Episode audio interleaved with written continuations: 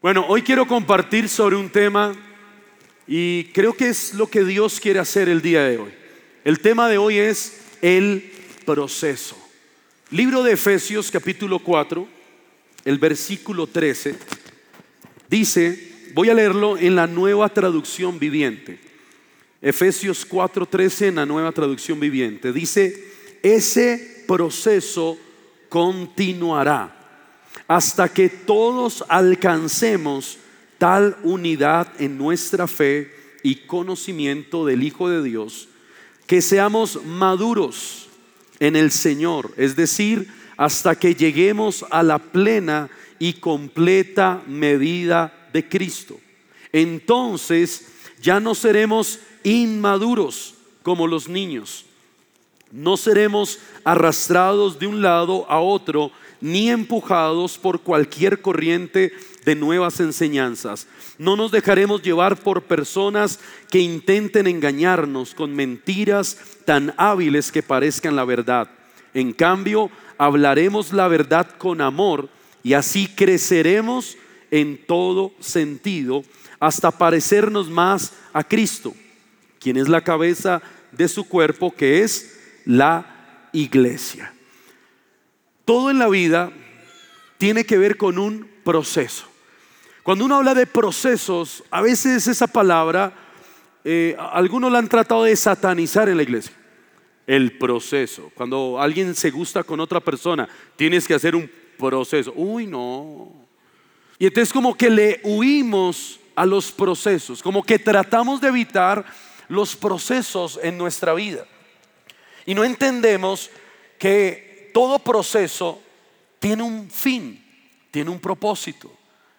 A veces menospreciamos los procesos, pero no nos damos cuenta que lo más importante es el proceso, porque es donde nuestra vida realmente es llevada a un fin correcto. Y por eso la misma Biblia me gusta esta traducción porque dice, ese proceso continuará hasta que todos alcancemos la unidad de nuestra fe y el conocimiento de Cristo. Cuando uno quiere avanzar hacia un propósito, no es de la noche a la mañana. Nadie creció, usted mismo ha venido en un proceso. Usted no se quedó como nació, ¿sí o no? Usted nació bien pequeñito, arrugadito, etcétera, pero hubo un proceso de maduración y todavía algunos siguen en procesos de madurez. La Biblia dice que debemos llegar hasta la estatura de la plenitud de Cristo. Pero para alcanzar esa medida, para alcanzar esa estatura, para alcanzar esa madurez necesitamos de procesos. Nos gusta saltarnos los procesos. Estamos en un mundo donde todo lo queremos ya. Donde hay hornos microondas y en 30 segundos tú ya tienes una comida. En mi época Hacer el almuerzo tomaba cuatro horas. Sí, hoy en día es todo más fácil. A mí me gusta lo práctico, yo soy práctico. A mí no me gusta lo que se demora. Pero en lo espiritual, nada es práctico. En lo espiritual se necesitan cumplir con los procesos. Ahora, no sé cuántos tienen hambre. ¿A cuántos les gusta el pan? ¿Les gusta el pan? Con cafecito con chocolatico. Severo. El pan nació siendo pan. ¿Sí o no? O para que el pan llegase a ser un pan, ¿qué tuvo que haber pasado? Un proceso. Podemos decir que este pan llegó a su grado de mayor madurez y cumple un propósito, que tú lo disfrutes, que tú puedas decir, wow, qué pan tan rico no piense que el pan engorda. Porque algunos dicen, no, yo no como pan porque el pan engorda. No, el pan no engorda, el que engorda eres tú. El pan sigue siendo pan. Pero el pan tuvo que llegar hasta hacer esto, el resultado final tuvo que tener una serie de procesos. ¿Cómo comenzó un pan para hacer pan? ¿De dónde viene? ¿Qué es esto? No, un recipiente. Harina y, y huevos. Uno quiere hacer un pan, dice, no, quiero hacer un pan, bueno, este yo creo que será un pan como de 500, no sé. Para que este pan llegase a ser pan, no fue porque yo ya quiero ser un pan y listo, no. Hay que tener un tiempo. Hay un tiempo para el proceso. Hay un inicio y hay un fin. Entonces, primero se tuvo que haber tomado la harina, los huevos, la sal, la mantequilla, la levadura, mezclar los ingredientes y ya, ahí está el pan. ¿Sí o no? No, se convirtió en una masa. Y usted dice, no, pero yo ya quiero comer pan. ¿Esto es un pan? ¿Esto es un pan? No, es un producto que todavía no está terminado. Para que se convierta en un pan que necesita un proceso. Entonces, mezclar la harina con los huevos, saber qué cantidad de sal debo poner, de mantequilla, cuánta harina debo mezclar para la cantidad de pan o las diferentes clases de panes. Luego se convierte en una masa y ya, listo, ya, ahí quedó. Usted la deja ahí en, la mesa y al otro día viene y ya es un pan. ¿O qué pasa? Aún necesita tener otra clase de proceso. Entonces tienes que amasarla hasta que llegue a un punto correcto donde le das forma y cuando ya le das forma y dice, listo, ya tiene la forma, ya es pan, ¿lo podrías consumir? Bueno, a algunos les gusta comerse la, harina cruda o la masita así, pero ¿sería agradable?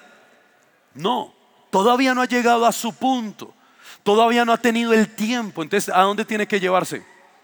¿A dónde? Al horno. ¿Y cuánto tiempo tiene que durar un pan en el horno para que tenga su punto máximo? Bueno, yo pregunté a algunos panaderos, dependiendo la clase de pan, pero más o menos el promedio está entre 40 y 45 minutos. Un pan normal en el horno. Cuando llega a los 45 minutos, pero pronto la persona tiene mucha hambre y dice, no, no, no, ¿qué me importa? No, ¿cuál, cuál 45 minutos? Yo lo quiero en 10 minutos. Y entonces lo saca a los 10 minutos. ¿Será que lo puede consumir? ¿Será que ya está agradable a, a su gusto? ¿Por qué? Porque todo proceso tiene un tiempo. Tú no te puedes adelantar al tiempo del proceso. Porque el proceso está haciendo algo que es para tu propio bien. Entonces cuando llega el punto donde ya está el tiempo, ahí es donde sale un delicioso pan. ¿Cuántos han pasado por una panadería de donde recién sacan el pan del horno? Sienta el olor. Pero ahorita no hay nada de eso. Ahora, pero si usted dice, ay, no me importa, yo lo dejo otro tiempito ahí, ¿qué va a pasar con el pan? ¿A cuándo les gusta el pan así? Usted dice, no, bueno, ya pasó mucho tiempo en el horno. Tal vez el tiempo era de 45 minutos, pero lo dejé dos horas. Ah, porque pues yo ahorita no tengo hambre. Ah, porque ahorita no me interesa. Entonces, tú también lo puedes dejar pasar mucho tiempo y puedes de pronto dañar el producto final. Entonces, escucha, hay que entender que hay unos tiempos en cada área de nuestra vida donde el Señor nos quiere llevar a cumplir un propósito. ¿Qué busca un proceso? El proceso busca llevarnos a un propósito llevarnos a cumplir un fin. Eso busca un proceso. El proceso busca madurarnos. Ahora, ¿por qué algunos de pronto no se han casado? Porque están en un proceso de madurez. Todavía no tienes la madurez para alcanzar la bendición. Pero no lo importante no es a veces el resultado final. Porque uno se enfoca en la meta, en el resultado final, pero descuidamos el proceso. Entonces no estamos creciendo, no estamos madurando en el proceso. Para que ese pan sea ese pan delicioso, el panadero que tiene que hacer es estar muy pendiente de que las mezclas de los productos iniciales de la materia prima, de la masa, lleguen a su punto, que cuando estén en el horno realmente estén creciendo y se esté cumpliendo el propósito en ellos. El resultado final es un delicioso pan. Pero qué importante es cada etapa dentro de los procesos. Porque el proceso nos madura. El proceso te ayuda a crecer. Todo proceso que pasamos en Dios en diferentes áreas nos hacen crecer. nos hacen madurar, nos hacen cambiar nuestra manera de pensar, de actuar. ¿Qué proceso estás viviendo tal vez el día de hoy donde tú dices, bueno, yo sé que estoy pasando un tiempo tal vez difícil, tal vez estás en un proceso de Dios? Todavía no eres el producto terminado, no se ha cocinado al final. Quieres llegar ya al final de la carrera, pero todavía no es el tiempo. Quieres alcanzar ya la, la bendición, pero aún te falta cocción. Todavía estás crudo. Te falta crecer, te falta madurar. Pero también, ¿qué hace el proceso? El proceso nos purifica, el proceso nos quebranta. En Jeremías capítulo 18, el verso 2 dice, Jeremías, ve al taller del alfarero, allí voy a darte un mensaje. Yo fui y me encontré al alfarero haciendo en el torno una vasija de barro. Cada vez que una vasija se le dañaba, volvía a hacer otra hasta que la nueva vasija quedaba como él quería. Allí Dios le dio este mensaje para los israelitas. Ustedes están en mis manos, yo puedo hacer con ustedes lo mismo que este alfarero hace con el barro. Entonces, el profeta va a donde un alfarero y ve cómo él está preparando una vasija de barro. Pero esta vasija, dice la Biblia, se echó a perder en sus manos. No quería procesos. Se salió. No era moldeable. El barro no estaba todavía en su punto de flexibilidad o de, ser moldeable. Y se perdió. ¿Qué hizo el, el alfarero? Desechó ese barro y tomó otro barro nuevo y empezó a hacer otra vasija según como él le parecía hacerla. Ahora, escucha, a veces nosotros nos queremos saltar los procesos, pero el resultado nunca va a ser el mismo. Si tú te saltas procesos, el resultado final no será el esperado.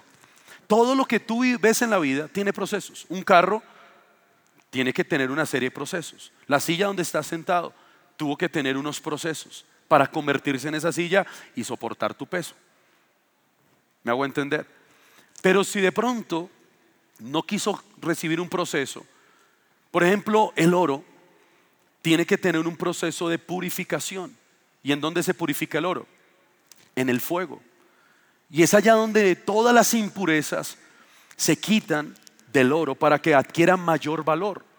El oro no vale lo mismo cuando tú lo sacas de la roca o de la mina o de donde lo estés sacando a cuando ha pasado un proceso de purificación, adquiere mucho más valor. ¿Qué valor tienes tú? ¿Qué valor quieres tener en tu vida? Dependerá de la serie de procesos que hayas tenido. En esos procesos hay quebrantamientos. Es donde Dios tiene que purificar, Dios tiene que trabajar en áreas en nuestra vida, Dios tiene que santificarnos, Dios tiene que quitar cosas que no son correctas para que el resultado final sea el mejor.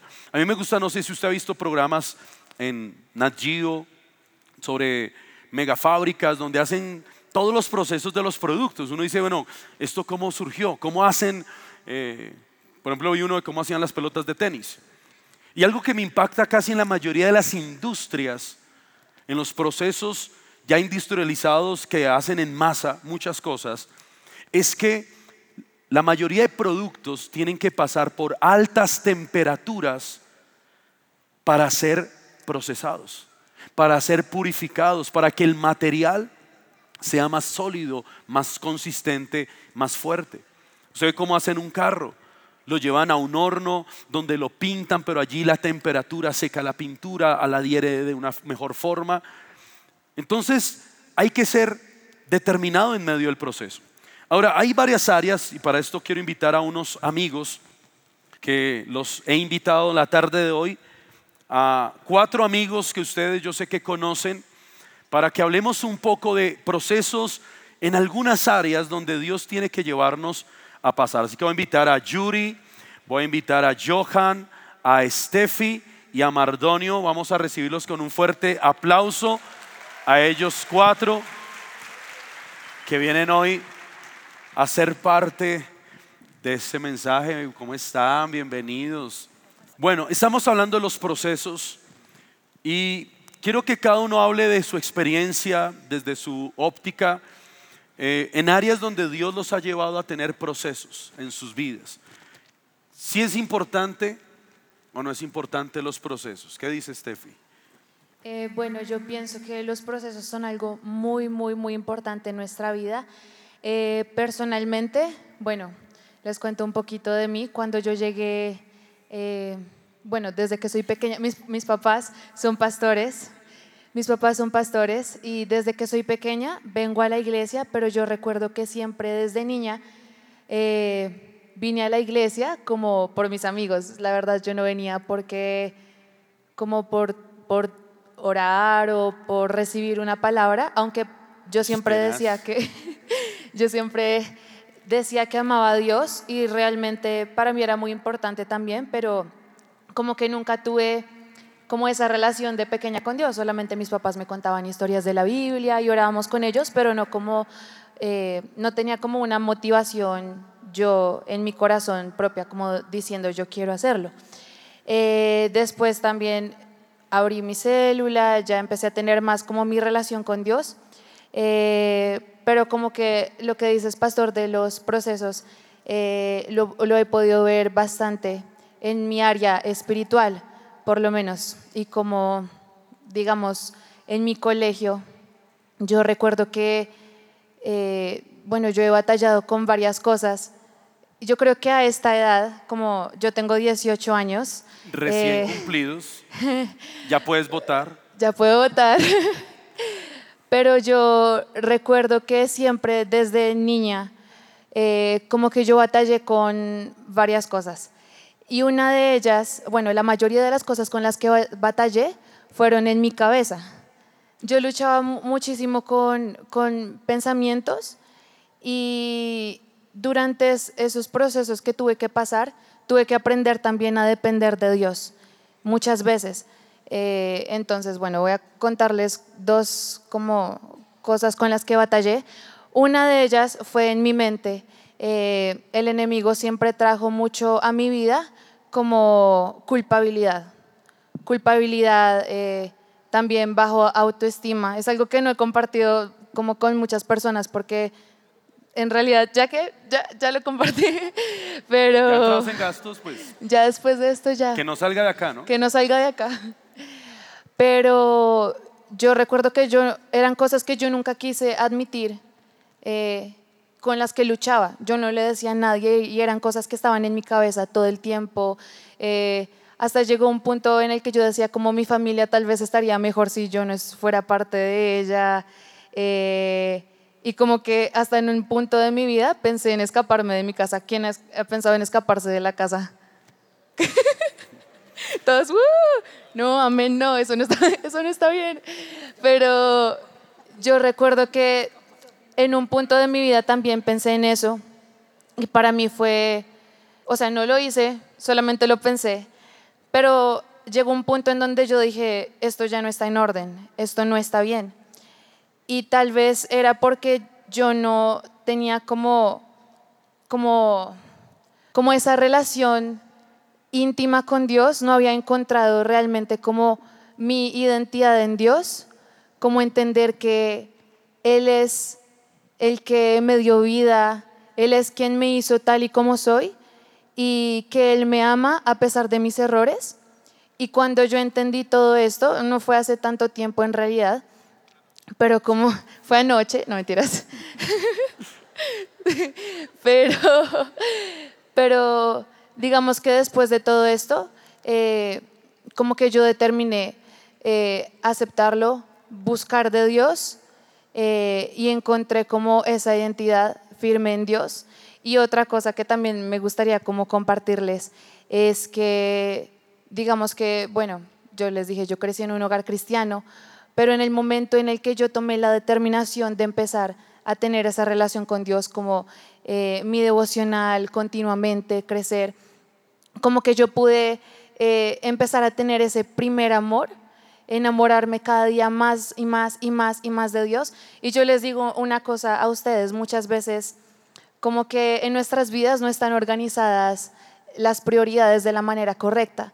Y fue algo que a mí me pasó por mucho, mucho, mucho tiempo y es que en mi vida siempre como que mis amigos tomaban el primer lugar. Así yo dijera que amaba a Dios con todo mi corazón y en primer lugar, yo siempre dije eso. pero también tuve que morir muchas veces a amigos, eh, varias veces, como unas que tres, cuatro veces, y es una decisión que no es fácil porque es, es algo que yo amo mucho, ¿sí? Mis amigos es algo que yo amo mucho, igual que mi familia, como las personas cercanas a mí. Y en el momento en el que yo decidí, ok, Dios me está pidiendo mis amistades porque están quitando tiempo de mi relación con Dios. Y no es que ah, las amistades sean, sean malas, porque igual eran amistades dentro de la iglesia. Pero lo que Dios me hablaba era que lo que debe estar en primer lugar en mi corazón es Dios, no un amigo, nadie más. Y en el momento en el que tú colocas a Dios en el primer lugar, vas a ver el respaldo de Dios en cada una de las cosas que tú hagas, en todo. Cuando yo empecé a hacer esto, a tener mi relación más íntima con Dios, cuando nadie me estaba quitando mi tiempo con Dios, cuando Él era mi prioridad, cuando Él empezó a ser mi prioridad, fue impresionante porque yo me acuerdo en mi colegio, las personas me empezaron a buscar. No, Steffi, yo he visto que, que tú que tú vas a una iglesia y quiero ir a esa iglesia también, igual en mi universidad y como en cada área de mi vida Dios me dio como gracia con mis profesores y todo, eh, también para cada nota. Entonces como que poner a Dios en primer lugar eh, me llevó a ver como ese proceso realizado también en esa área espiritual. Bueno, entonces muchos sé que conocen a Steffi, que la ven ahora en la alabanza, que la vieron surgir desde Generación 12 Kids que es una hija de pastores y que muchos dicen, wow, yo quiero llegar a ser como ella, pero a veces no entienden que hay una serie de procesos, que también se viven tentaciones, que hay momentos difíciles, pasaste momentos duros, difíciles, de quebrantamiento, pero hoy se ve un resultado. Eh, eh, Steffi acaba de pasar de ser H a ser by, pues acaba, lleva una semana haciendo, o dos semanas. Mm, una, tres, no, dos. Dos semanas, bueno. Dos semanas. O sea, por eso está en el proceso, ¿sí?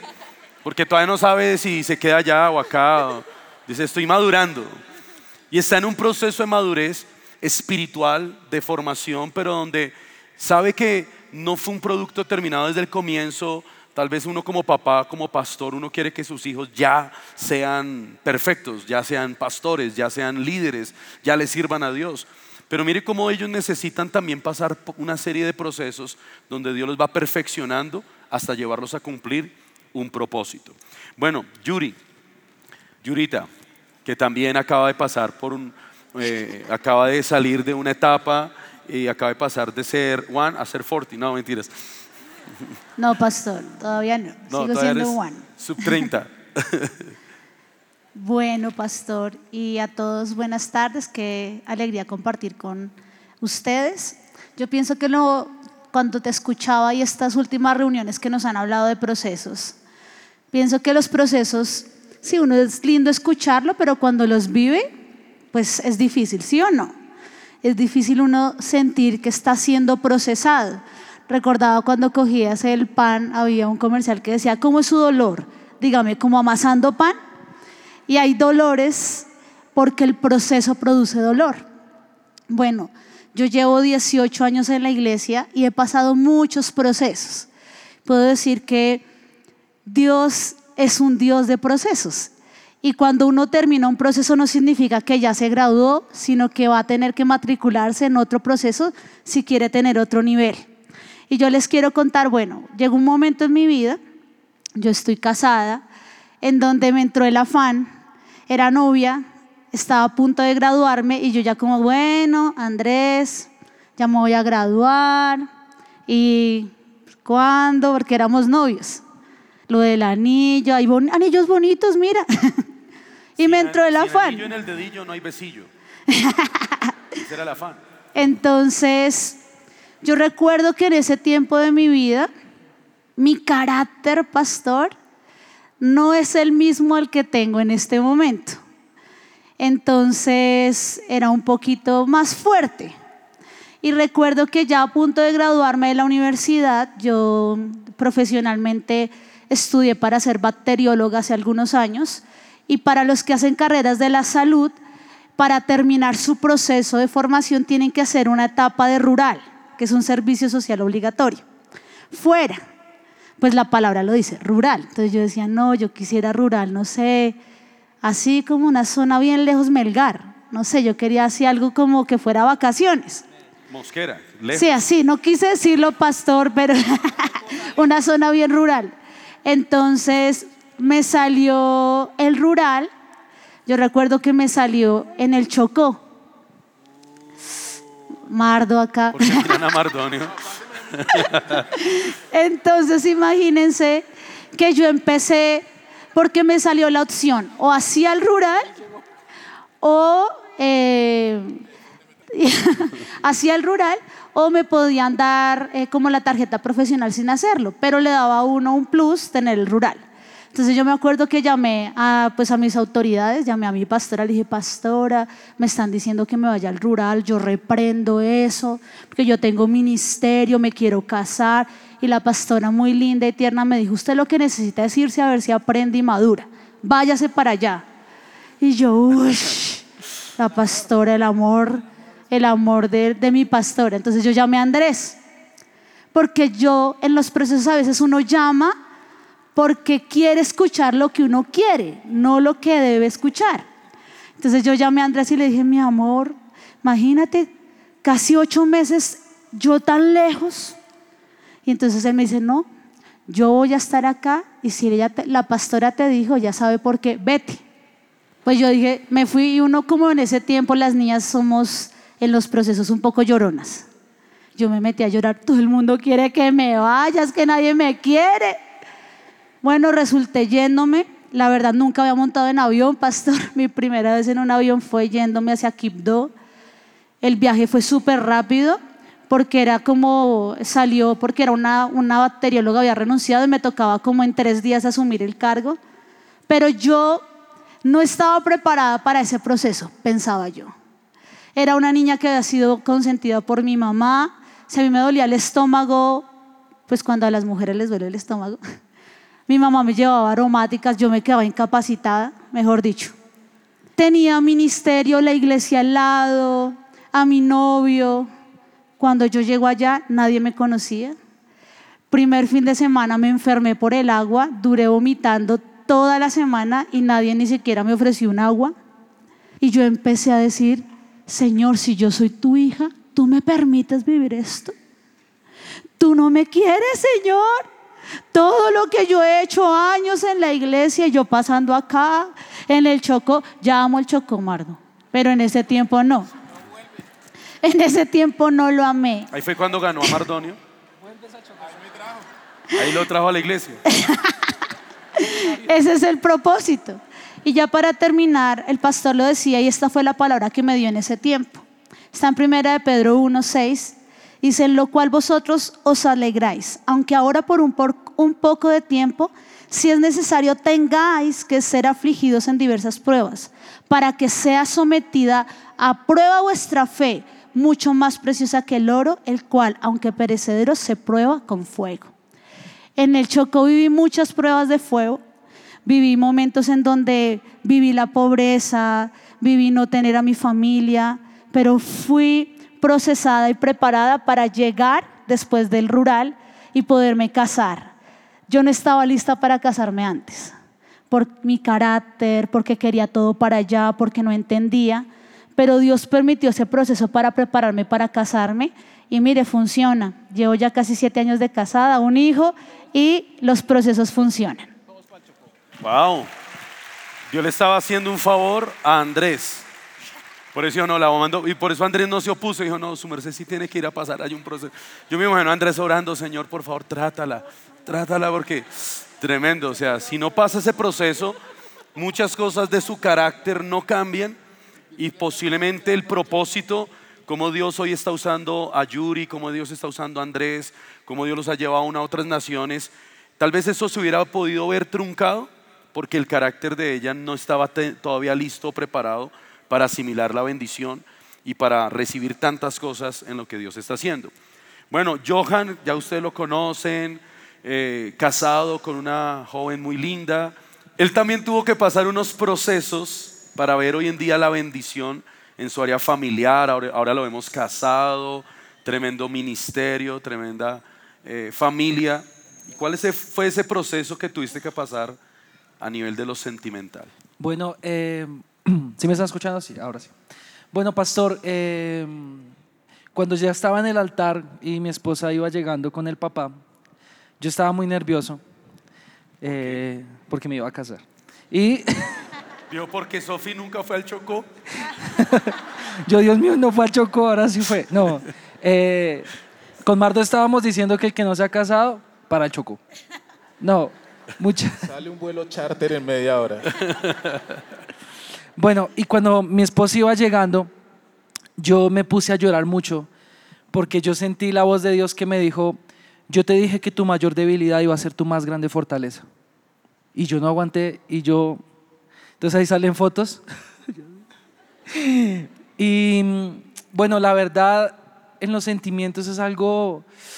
Bueno, en la iglesia, ¿no? La presión social, cuándo se va a casar y cuando se casa, cuándo va, cuándo va a tener hijos y cuando tiene uno, cuándo va a tener el otro y cuando los hijos crecen y los nietos. Y todo es un proceso. Sí, consta. Y, pero mi proceso en el área sentimental fue un poco difícil. No porque Dios quisiera hacerla difícil, sino porque yo me hice el difícil. Y pienso tú eras, que... Tú eras un chico difícil. Sí, yo era un chico difícil. No, un chico difícil con Dios, porque Dios muchas veces me dijo no y yo decía sí. Y entonces yo decía, ay, pero no tiene nada malo ser amigo, ay, que conocer. ¿Cuántos años tiene? 15 años. Y... Sí, sí, sí. O sea, él era como la masa de pan que quería hacer pan, pero quedó en masa. Sí. Sí, estaba o sea, crudo. como una baba ahí. No. Y, y como decía Steffi, pues yo nunca se lo he contado a nadie, pero pues ya que. eh, Ya entrabas en gas. ya, pues, ya esto sale en Spotify, en todo lado. Eh, y entonces yo desde que tengo memoria siempre me interesé como bueno y los sentimientos para cuándo. Y eso Y- fue hace como a los cinco años. Sí, ayer. No, no. Y, y comencé muy difícil, pero hubo un momento donde eh, tuve que vivir una disciplina por mi desobediencia en el área sentimental. Y fue muy difícil. La verdad, fue difícil el momento de la disciplina. Ahora, cuando uno vive esos procesos en el área sentimental, suceden por dos cosas. Por no escuchar y por no obedecer. Y por eso la Biblia dice que les dio comezón de oír, o sea, como que no querían escucharse, les taparon los oídos. Entonces mi líder me decía, ella no es. Y yo, ay, pero tan mala mi líder, no me ama. No, me ama tanto que me está diciendo que ella no es, que no me ve con ella. Y fue difícil, fue difícil aceptar, eh, cometí errores y esos errores me llevaron a vivir una consecuencia. Pero lo difícil del área sentimental es poder esperar es poder tener la paciencia. Porque cuando uno se casa, uno dice, bueno, ¿y cuál era el afán? El afán, ya, ya quedó el afán. Y yo me acuerdo, yo dije, yo hubiera podido esperar eh, por la mejor persona. Algo que me impresiona de mi esposa. Y es que cuando ella estaba dando los votos en el matrimonio, ella me dijo, ah, bueno, cuando ya éramos novios, ya me dijo, te voy a decir una palabra que nunca se la he dicho a otro hombre, sino a mi papá. No he pagado el colegio. No, mentira. no, me dijo, Me volé del colegio. No, me dijo, me dijo, te voy a decir una palabra que nunca le he dicho a ningún hombre, que no es mi papá. Te amo. Y ella se puso roja y yo, bueno, yo también te amo. Pero como uno en el proceso al ser desobediente pierde la inocencia. Y yo, cuando yo veo a mi esposa a mi lado todas las mañanas y le preparo el desayuno, sí, le preparo el desayuno. Eso es parte del proceso. Eso es parte del proceso. Aprendí a cocinar. Muchos confunden la disciplina con la prueba. La disciplina, querido amigo, es porque Dios tiene que corregirte porque al hijo que ama Dios disciplina. Y te dice, tienes que pasar por un tiempo de disciplina. Pero la prueba es porque Dios está probando tu fe. Y cuando yo salgo de la disciplina en mi área sentimental, vino la prueba. La prueba en mi familia. Y fue cuando a mi abuelito le dio el cáncer y fue un tiempo de prueba financiera terrible. Y yo decía, pero si Dios me ama, ¿por qué disciplina y ahora prueba? Y era porque después y tuve la oportunidad ya de comenzar a viajar con Generación 12. Y me acuerdo que el primer viaje que fui fue en Lima. Y yo pregunté, Señor, dije, Señor, aquí no está mi esposa. Yo aprendí a esperar. Y cuando yo veo a mi esposa venir, Esa fue la palabra que el Señor me, me- me recordó. Diga al débil, fuerte soy. Ahora, la importancia de, en los sentimientos es que es la segunda decisión más importante después de recibir al Señor Jesús. Y si tú te afanas, pues nunca vas a conseguir nada bueno. Y si de pronto tú estás aquí y no te has, cansa- no te has casado, ya pasaste, ya no eres ni Edge, ni Vive, ni One, ni Vintage, ni nada. No, en serio no te preocupes. No es que te estés saltando el proceso o el proceso sea eterno. Significa que tu promesa tiene una fecha de cumplimiento, no de vencimiento. Y el proceso a veces es fortalecernos en la fe. Así que ese es mi testimonio. Eh, amo a mi esposa, estoy felizmente casado. Si yo no hubiera pasado por el proceso, por la disciplina, por la prueba, por saber esperar, cuando me dijeron no, aprenderé a decir, ok, agachar la cabeza, hoy no disfrutaría de mi esposa y no disfrutaría de poderles compartir a ustedes de cómo Dios convirtió mi debilidad en una gran fortaleza. Wow, muy bien. Bueno, y ya para terminar, pues Mardonio, que también ha pasado unos procesos, hoy vemos que su familia, cómo ha crecido, ya, eh, cómo Dios lo ha llevado en un proceso también, también en el ministerio, en la formación, pero a nivel de su familia, ¿qué procesos has tenido que pasar para ver la familia que hoy tienes? Bueno, eh, hola a todos, buenas tardes. Eh, familia, nosotros como que arrancamos haciendo un rol, que es el rol de hijos, todos arrancamos siendo hijos, donde nosotros entrábamos, somos tres hijos, mis dos hermanos y yo, llegábamos a la cocina, abríamos la nevera, acabábamos con todo, cerrábamos la nevera y al otro día de una manera milagrosa la nevera volvía a estar llena. Esa es una responsabilidad que no era mía, yo solamente mi responsabilidad era comer porque estaba en crecimiento. Pero cuando pasamos al otro rol, que es familia y papá, ahí las cosas cambian totalmente. O sea, ya es mi hijo, él no tiene la edad todavía como para abrir la nevera, pero sí me pide. Y eso me lleva a entender que uy, mis papás muchos duros definitivamente. Pero me lleva a entender que cada parte del proceso que debí vivir para llegar ahora a ejecutar el rol de padre fue el que me llevó a entender que si me salto algo, que si definitivamente digo, no, ya era el tiempo de tener hijos y me acelero o me dejo, como decía Johan, decir de alguien, mira, ya es el momento, ya es el momento. No, Dios tiene su momento y que cada proceso que viví para llegar ahorita a ser esa familia, que no ha sido fácil tampoco, me ha llevado a entender que si no estamos tomados y guiados por Dios, definitivamente lo que vamos a hacer es adelantarnos, acelerar y después tener un tiempo en el que Dios va a tener que, va a tomar de nosotros algún tiempo, corto o muy largo, en el que vamos a tener que devolvernos para arrancar de nuevo. Así que con la familia fue eso, aprender que mi primer rol fue ser hijo, ser hermano, hacer muchas cosas, reírnos mucho, ser feliz, pero mi segundo rol, y para pasar a mi segundo rol tuvo mucho proceso, es el ser papá, ser familia, bueno, formar la familia.